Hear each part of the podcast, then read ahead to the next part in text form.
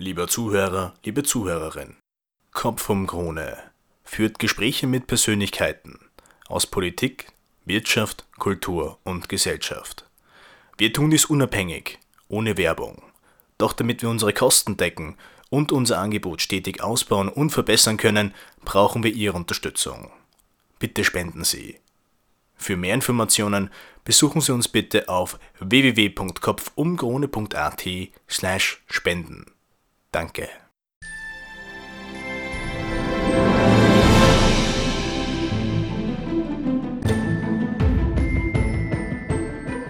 Sie hören nun eine Buchrezension zu Napoleon Revolutionär auf dem Kaiserthron von Günter Müchler. Im Gespräch Günter Müchler mit Murma. Ähm, wie ist es eigentlich möglich, dass ein Offizier aus bürgerlichem Hause, also ohne adliger Abstammung, im Jahrhundert, wo Könige und Kaiser regierten, äh, Herrscher von Frankreich wird? Das muss ja für die damalige Welt absolut surreal gewesen sein. Ja, das kann man sagen. Aber es hat natürlich auch eine Erklärung. Ähm, äh, Napoleon äh, wäre sicherlich auch äh, äh unter dem König äh, ganz erfolgreich gewesen als Offizier, als Schriftsteller, als Entdecker. Ähm, aber ähm, es äh, bedurfte eines Türöffners, äh, damit er eine ähm, so eminente politische Karriere machen konnte. Und der Türöffner war die Revolution. Mhm. Die Revolution mit dem Gleichheitsversprechen, äh, die äh, für den Elitenaustausch sorgte. Mhm. Und äh, dies speziell bei der Armee, weil die Armee infolge äh, des Konflikts äh, mit dem König und äh, später äh, zugespitzt durch die Hinrichtung Ludwigs XVI. Mhm. Ähm, ausgeblutet war. Viele königliche Offiziere äh, hatten sich ins Ausland begeben und äh, kämpften von dort äh für die Konterrevolution. Außerdem ähm, äh, leisteten sich die ähm, revolutionären Regierungen in Paris den Luxus, äh, bei politischer Unzuverlässigkeit oder auch nur bei einer unverschuldeten Niederlage die entsprechenden Generäle gleich mal hinzurichten. Mhm. Also ähm, speziell die Armee ähm, war ein, ähm, ein, ein, ein, ein, ein Lager für äh, die neue Elite und öffnete eben auch ähm, Söhnen äh, aus nichtadligen oder kleinadligen Familien. Napoleon stammte ja etwas umstritten zwar, aber mhm. äh, er hat es immer so behauptet, einer kleinadligen korsischen Familie mhm. äh, den Weg zu einer militärischen Karriere. Und die militärische Karriere war wiederum die Voraussetzung äh, für die politische Karriere, die Napoleon dann ähm, zum Konsul ähm, führte und äh, schließlich auch zum Kaiser der Franzosen. Mhm. Ich fand es äußerst spannend, wenn man sich anschaut, wie, wie äh, Europa im Jahr neun, äh, 1789 und daraufhin im Jahr 1812 aussieht. Dann ist es buchstäblich, ist die Karte so gut wie vertauscht. Und was mich interessieren würde, wie radikal haben sich denn die geostrategischen Rahmenbedingungen verändert? Besonders nach 1789 oder nach der Machtergreifung Napoleons, weil immerhin war Marie Antoinette ja irgendwo verwandt mit der Habsburger Monarchie. Man konnte ja schwer Krieg miteinander führen. Es war ja eine völlig andere Welt, als äh, Napoleon sozusagen äh, äh die Macht übernahm.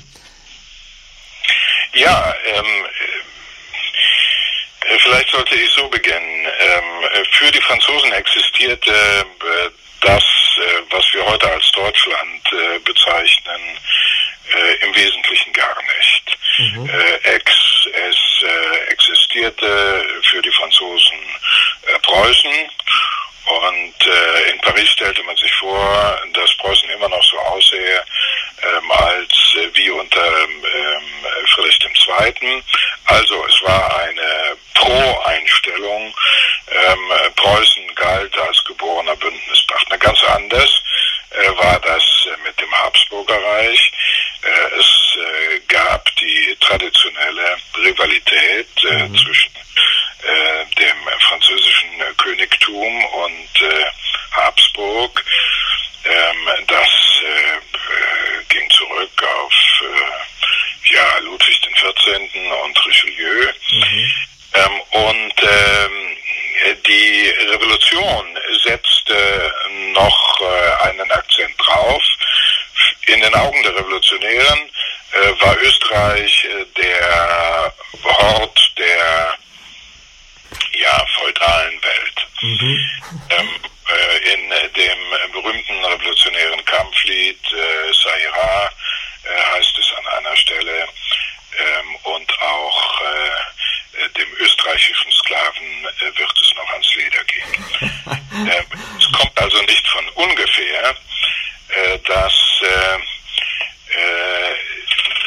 von den Revolutionskriegen ähm, mit Ausnahme des französisch-preußischen und französisch-russischen Krieges äh, nahezu alle Kriege gegen Österreich geführt genau. wurden. Falls war Österreich an nahezu allen antifranzösischen Koalitionen beteiligt. Genau. Und das, da frage ich mich, ähm, wie kann es sein, und das würde mich interessieren, weil ich, ich, ich, ich schaffe es noch nicht ganz, mir den Überblick zu verschaffen, was die Koalitionskriege betrifft. Ähm, am, Anfang, äh, wo, am Anfang der Koalitionskriege findet ja der Zar Napoleon durchaus sympathisch. Äh, Preußen und Österreich tragen ihre Feindschaft aus und England kämpft mit aller Kraft gegen die Revolution an. Und daher passiert etwas beim Frieden von Tilsit.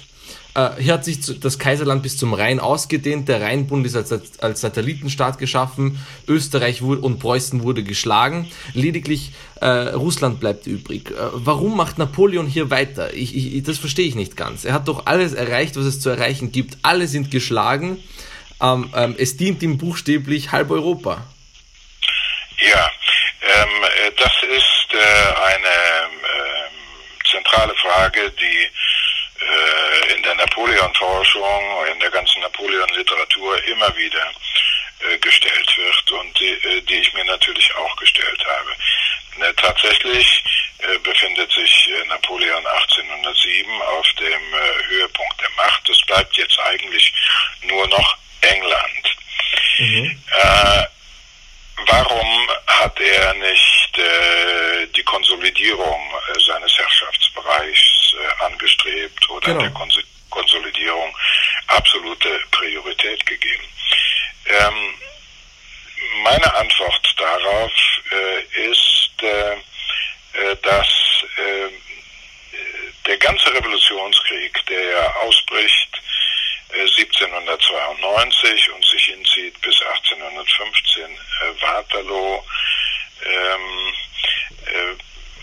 ein, ein, ein, ein, eine Kriegskontinuität darstellt, die von Irrationalität getragen wird, die ähm, äh, geradezu ähm, ähm, atemlos und besinnungslos äh, geführt wird äh, und äh, deren Merkmal ähm, der Kampf um die Superiorität in Europa, aber eben auch äh, der Kampf äh, zwischen den äh, gesellschaftlichen Antagonismen, also der Revolution mhm. und ihren Erben einerseits der Konterrevolution beziehungsweise der legitimistischen Sache, der andererseits äh, fortrollt und äh, dieser Krieg äh, kann nur mit einem Shootout beendet werden.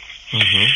Ähm, ich räume ein, dass das eine, eine Teilantwort ist. Napoleon äh, hätte sich äh, in der Tat mehr ins Zeug legen können, um äh, an diesem Punkt ähm, ähm, zu verweilen und zu konsolidieren. Das hat er nicht getan. Er ähm, eröffnete 1807 den ersten Krieg, der nun ganz allein auf sein Konto geht äh, das ist äh, der Spanienkrieg, eine große Torheit, ähm, die er auch später selbst ähm, als solche bezeichnet hat. Mhm. Und äh, aus dem Spanienkrieg heraus ähm, wiederum ergibt sich der Angriff Österreichs 1809, weil Österreich also äh, ähm, der Krieg von 1809 wird von Österreich äh, vom Zaun gebrochen, weil man glaubte, angestachelt durch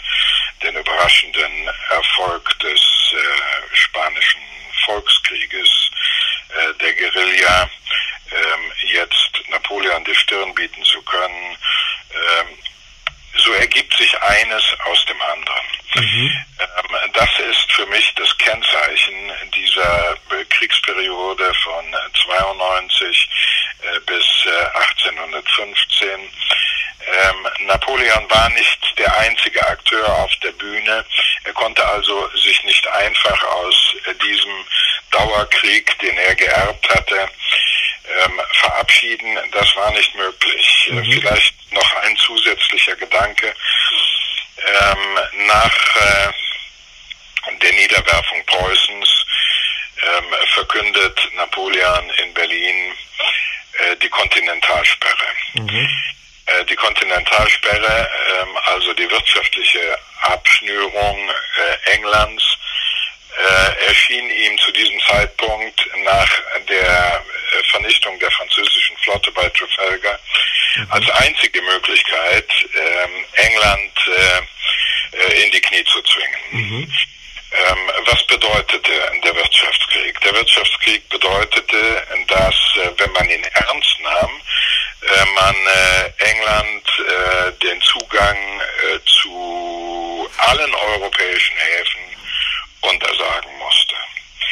Daraus folgt ein etwas, das ich äh, ähm, Napoleons Küstenkolonialismus nenne. Mhm. Er ist in der Logik der ähm, Wirtschaftsblockade genötigt, äh, ein ums andere Mal zu intervenieren, äh, Küstenstreifen zu besetzen.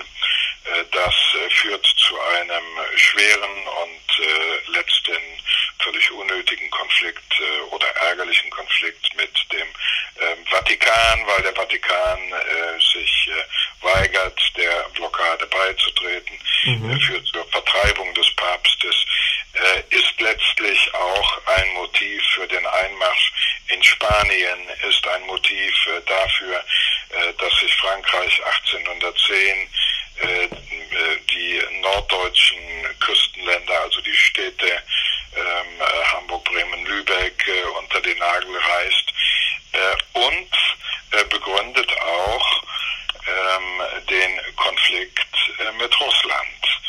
Mhm. Im Frieden von Tilsit hat sich der Zar ähm, der ja verschont bleibt, anders als Preußen. Er hat, äh, der Zar hat genauso den Krieg verloren wie der preußische König, genau. aber Preußen wird praktisch äh, geteilt äh, und schrecklich äh, kujoniert, übrigens sehr unklug von Napoleon, auf lange Sicht gesehen, meine ich.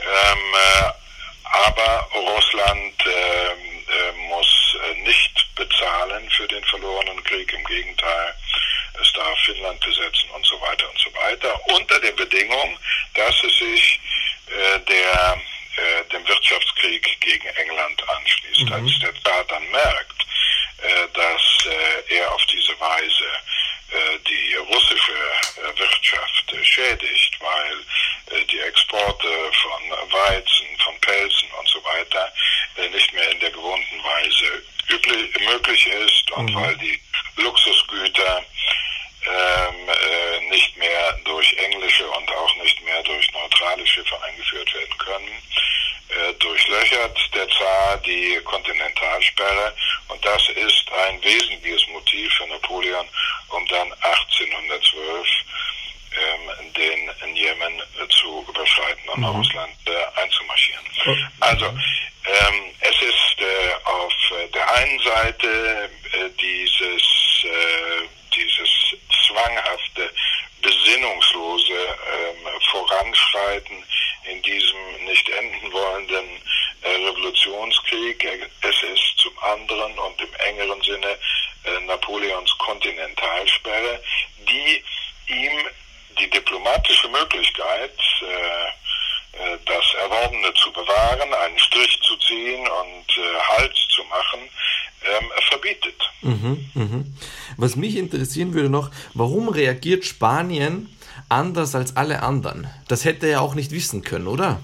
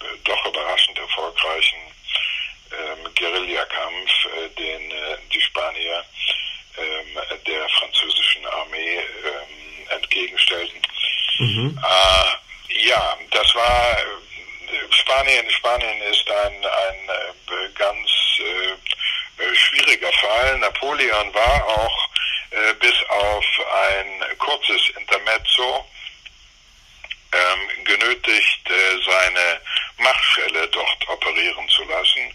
Mhm. die Machtschelle machten das in sehr unglücklicher Weise. Ähm, sie äh, waren nicht imstande äh, zu einer koordinierten äh, Kriegführung aufgrund der Eifersüchteleien innerhalb der hohen Generalität, als Napoleon dann für ein paar Monate selbst die Führung übernimmt, ähm, wendet sich das Blatt in Spanien und er hätte zweifellos äh, den Widerstand äh, dann auch sehr rasch erstickt, aber in dem Augenblick äh, nämlich äh, 1809, Anfang 1809, äh, muss er eilends kehrt machen, äh, nach äh, Paris reisen, weil Österreich zum Krieg rüstet. Aber hätte man das mit äh, die Eskalation mit Spanien hervorsehen können? Also wäre das vorhersehbar gewesen? Äh, womöglich. Wenn Napoleon äh, und seine Berater etwas mehr Gespür gehabt hätten für das äh, nationale Element, äh, das äh, nicht nur in Spanien, äh, sondern überall in Europa ähm, erstmals als eigenständiger Faktor auf der Bühne auftaucht. Napoleon hat kein Verständnis für ähm, Nationen gehabt was einigermaßen erstaunlich ist, mhm. weil er ja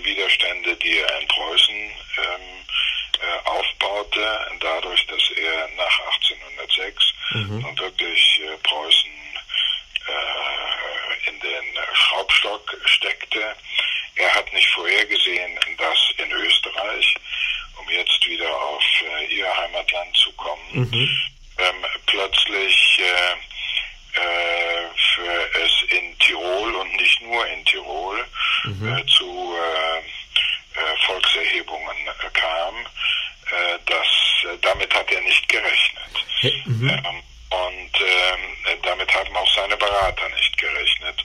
Ähm, und äh, dies war sicher äh, ein Grund, ähm, weshalb er nach 1810 äh, mehr und mehr die Initiative verliert. Mhm. Auch in Russland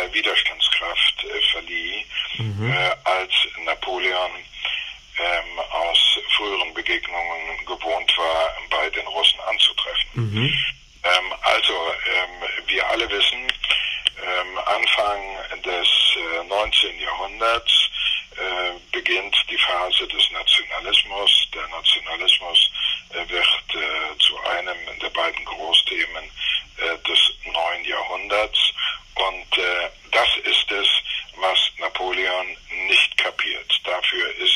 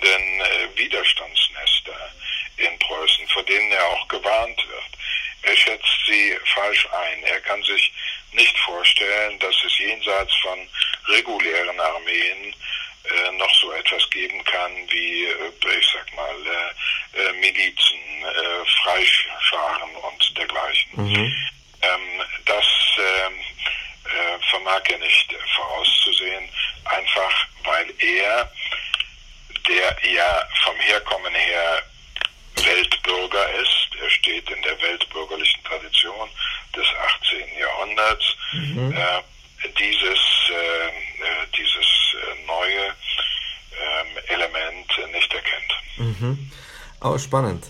Ähm, ich möchte auf die Koalitionskriege zu sprechen kommen, weil ich die als äh, durchaus spannend finde. Ähm, Im zweiten Koalitionskrieg äh, Russen, stehen die Russen gemeinsam mit Österreich. Warum klingt sich da Preußen aus?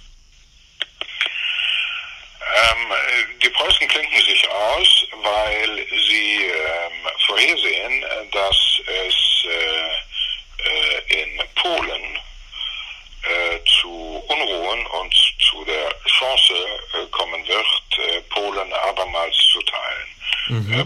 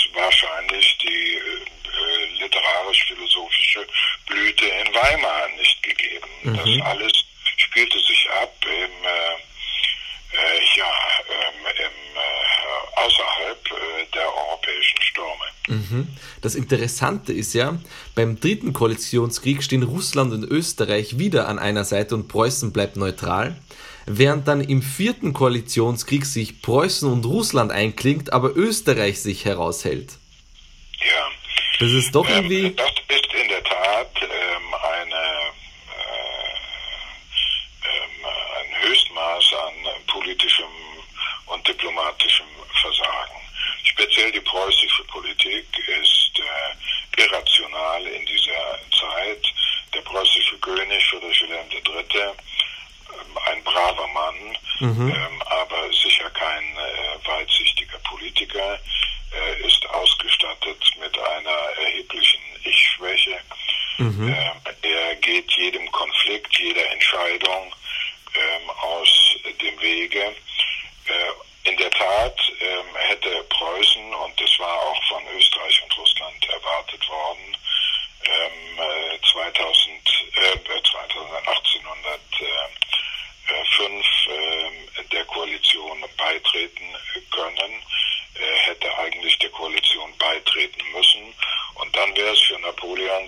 gewesen, so einen Sieg wie den bei Austerlitz äh, zu erringen. Aber ähm, Preußen, nachdem es lange hin und her gewackelt ist, ähm, hält sich äh, fein raus.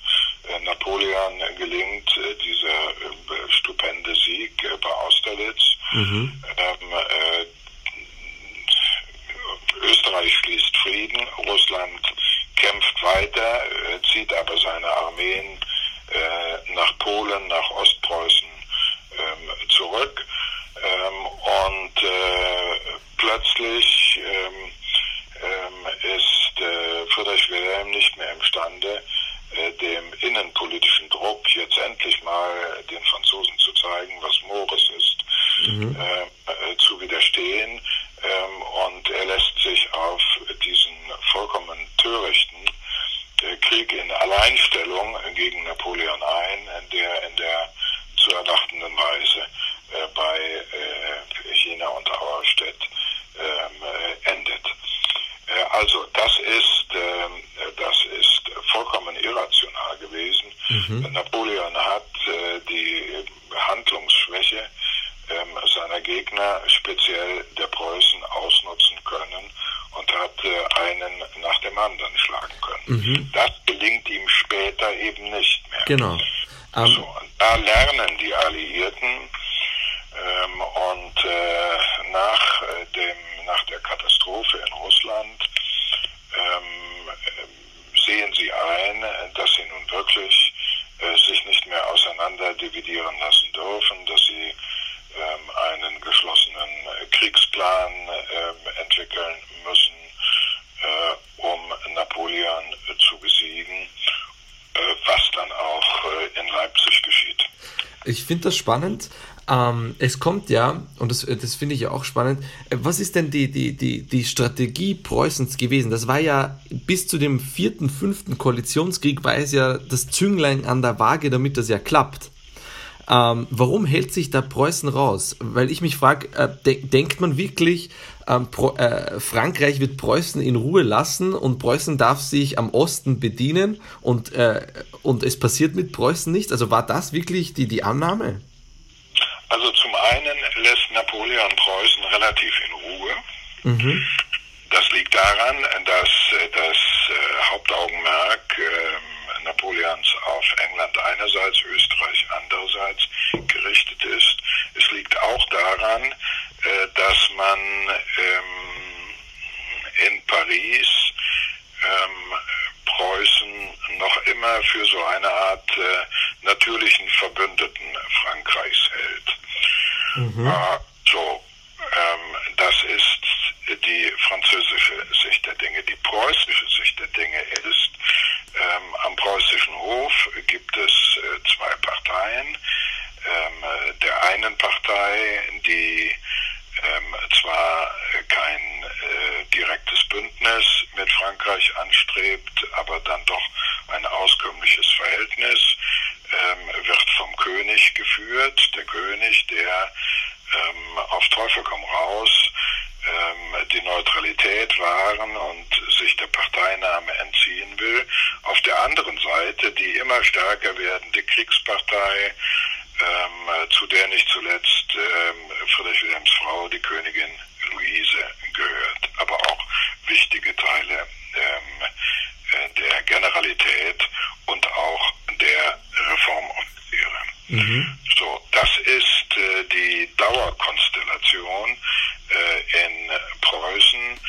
Ähm, und äh, irgendwann funktioniert es nicht mehr. 1806 ähm, glaubt Friedrich Wilhelm ähm, äh, den äh, Forderungen der Kriegspartei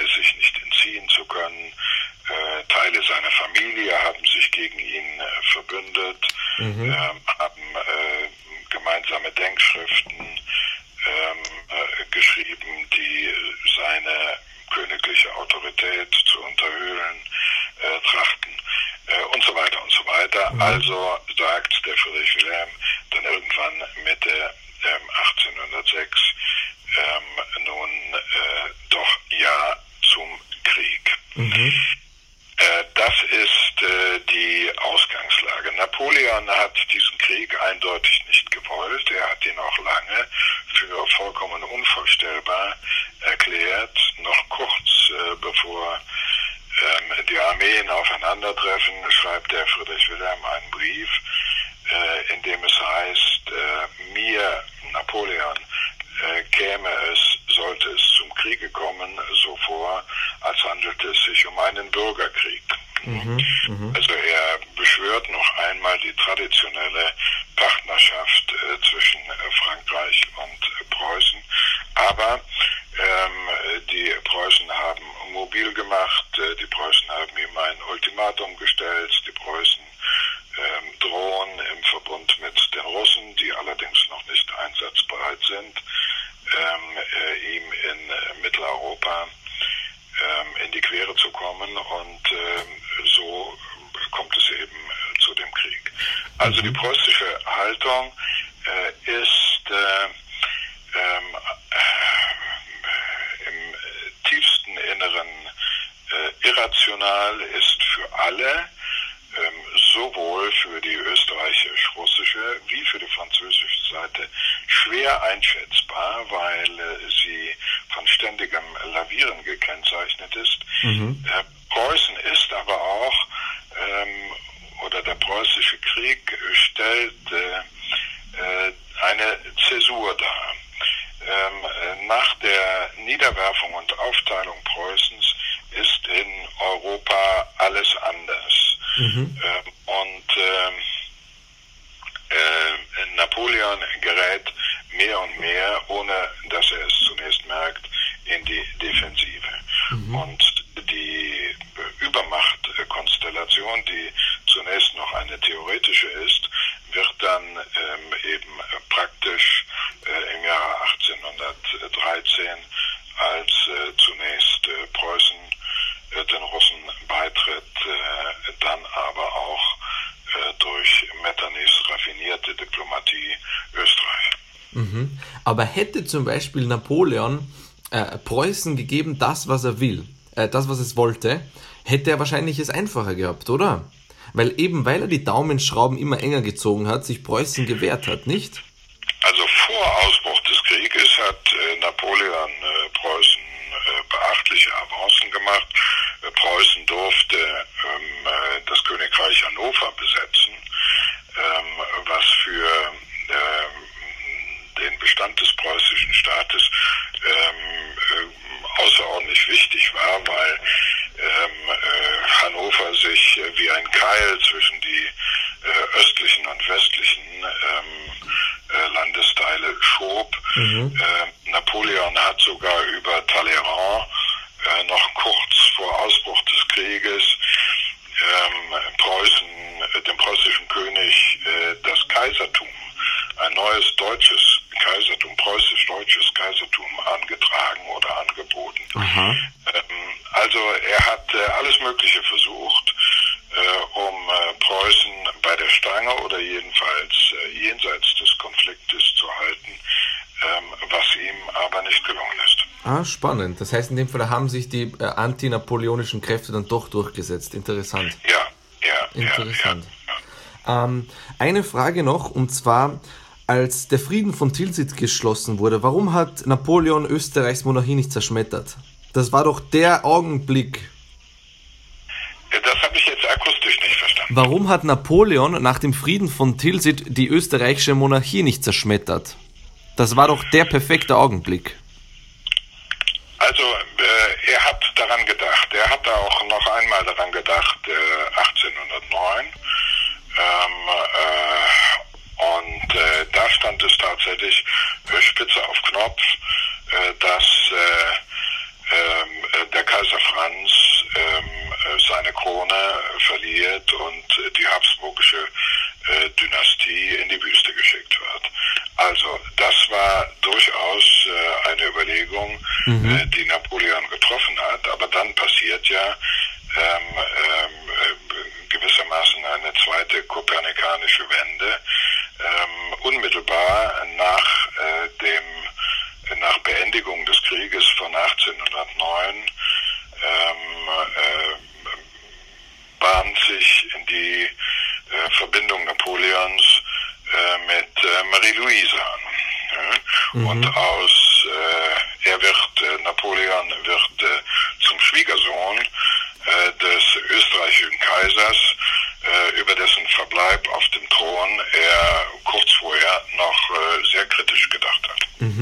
doch echt erstaunlich, nicht wahr? Ich meine, äh, ein Mann wie äh, Napoleon, der doch etwas rationalistisch angelegt ist, dass er sowas tut, das, das ist ja ein Fehler sondergleichen, das weiß doch auch jeder. Naja, ähm, Napoleons Kalkül äh, in diesem Augenblick war, Napoleon hat, wenn man ähm, seine Politik äh, ja äh, von der Kaiserkrönung an ähm, verfolgt, vielleicht schon ähm, auch die Politik der Konsulatzeit. Napoleon hat äh, gewusst, ähm, ich bin als Person ein Usurpator, nicht anerkannt mhm. äh, von den europäischen Mächten, aber auch die Französische Republik, äh, beziehungsweise dann ab 1804 das französische Kaisertum, äh, ist, äh, wird als äh, Usurpator angesehen äh, in Europa. Mhm. und er hat versucht, ähm, die Stabilität seine eigene, aber auch die Frankreichs äh, dadurch äh, zu erreichen, äh, dass er ähm, nicht nur ähm, militärisch ähm, immer die Oberhoheit, das Übergewicht für sich beanspruchte und auch erfolgreich beanspruchte, sondern auch dadurch, dass er ähm, diesen Mangel an Legitimität äh, auszugleichen versuchte. Mhm. Ähm, ein Antrieb für die Kaiserkrönung, nicht der einzige, aber ein Antrieb vor der Kaiserkrönung ist darin zu sehen.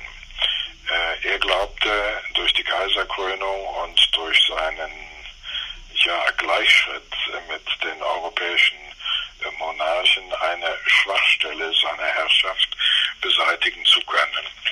Und äh, dasselbe spiegelt sich auf anderer Ebene ähm, äh, 1809. 1809 entschließt sich Napoleon endlich, nachdem ihm das schon Jahre vorher äh, von Leuten wie Talleyrand, von Fouché und anderen geraten worden war, von Josephine zu trennen. Mhm. Warum?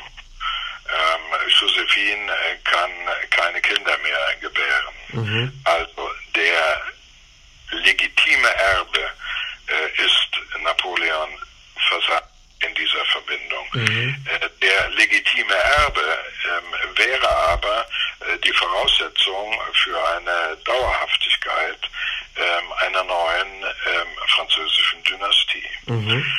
So, äh, also ähm, mehr Nolens als Volens, ähm, äh, entschließt er sich 1809, sich von Josephine zu trennen. Ähm, es tritt dann die Frage auf, äh, wer soll Josephine ersetzen? Ähm, den Gedanken, sich mit äh, irgendeinem Mädel aus dem französischen Hochadel ähm, zu verbinden, äh, den verwirft er. Warum verwirft er ihn? Wenn schon, dann muss es eine Verbindung sein mit einer der großen regierenden Dynastien. Mhm, mh, so, mhm. da versucht er zunächst einmal bei seinem Freund von Tilsit, bei Alexander zu landen. Der weicht aber aus. Mhm. Ähm, der will das nicht. Äh, und äh, ähm, dann kommt äh, Österreich ins Spiel und die Marie-Louise hat natürlich einiges äh, aufzubieten. Mhm. Ähm, also die Habsburger ähm, sind äh, eine der ältesten Dynastien, in Europa. Mhm. Die Habsburger Töchter sind zuverlässig gebärfreudig. Mhm. unwichtig in den Überlegungen von Napoleon. So, deshalb kommt es zu dieser Heirat. Napoleons Motive liegen zutage. Sie sind auch rational. Nur mhm. er verrechnet sich. Mhm. Er verrechnet sich, denn äh, ähm, in der Situation äh, nach dem Russlandfeldzug ähm, ist äh, für den Kaiser Franz äh, die Staatsräson äh, eindeutig wichtiger, als es die Familienbande sind. Äh, und ähm, es kommt zum Kriegsbeitritt zu Österreich, mhm. Österreichs, ähm, mit dem Napoleon lange nicht gerechnet hat, weil Napoleon ähm, in äh, der Vorstellungswelt äh, korsischer Familienclans denkt. Ähm, Sie müssen sich vorstellen, mhm. äh, Napoleon hat äh, Zeit seiner Herrschaft über äh, allergrößte Schwierigkeiten mit seinen sämtlichen Geschwistern gehabt. Mhm. Äh, er schenkt ihnen Kronen, Territorien, äh, und äh, trotzdem kommt es immer wieder zum Zank. Mhm. Äh, ihnen, sie sind undankbar, sie sind unfähig. Er hält ihnen trotzdem die Treue. Ähm, die einzige Erklärung in gewissen archaischen äh, Familienvorstellungen. Und äh, insofern ähm, äh, glaubt Napoleon auch lange Zeit, äh, sein Schwiegervater in Wien äh, werde äh, ihm die Treue halten, werde nicht in den Krieg gegen seinen Schwiegersohn und den inzwischen ähm, geborenen Enkel mhm. eintreten. Aber da ver verrechnet er sich mhm. äh, gründlich. Das heißt, die ganze Konzeption durch Angleichung seiner Herrschaft ähm, an ähm, das äh, europäische Mächtegefüge, an seine Gegner also, ähm, äh, sich und Frankreich äh, zusätzliche Stabilität zu verschaffen. All dies scheitert. Das ist eine ähm, Fehlkalkulation. Mhm. Ähm, äh, noch, noch, äh, noch, ein paar, noch ein paar kleine Zwischenfragen. Ähm, ähm, äh, welchen Marschall halten Sie für den begabtesten, den Napoleon gehabt hat? Davut. Mhm. Mhm. Davut äh, ist ziemlicher Brutalo, ähm, aber er ist ein ausgesprochen tüchtiger Heerführer und auch ein politischer Kopf dazu. Mhm. Ähm, äh, äh, Napoleon hat ein Problem mit Davut. Er erkennt durchaus äh, seine Fähigkeiten, aber äh, der Davut ist ein kantiger Mann, und äh, so begeht Napoleon beispielsweise 1815 den Fehler, äh, den Davut äh, hinter den Schreibtisch zu verbannen. Er macht ihn äh, zum Kriegsminister in Paris, statt ihn mit nach Belgien, nach Waterloo zu nehmen. Und da fehlt er dann. Mhm, mhm. Ähm, Im Rahmen Ihrer Recherchen, oder Sie beschäftigen sich ja mit Napoleon wahrscheinlich einige Jahre, ähm, ähm was ist denn Ihnen so am faszinierendsten aufgefallen? Also faszinierend ist natürlich äh, die Person äh, Napoleons, äh, der äh, eine ganz äh, außerordentliche äh, Gestalt war. Ähm, faszinierend ist sein Leben, sein Leben, das wirklich die Gestalt eines, eines klassischen griechischen Dramas hat.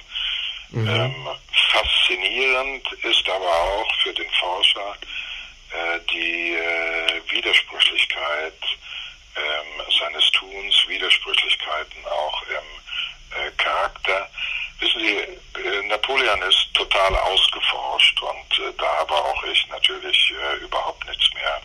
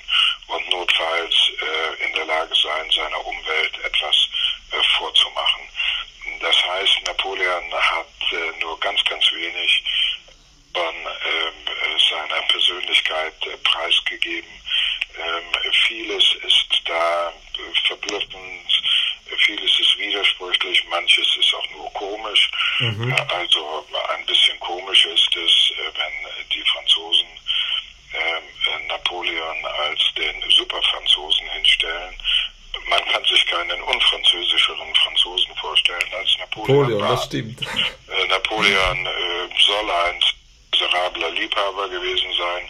Äh, Napoleon war jedenfalls.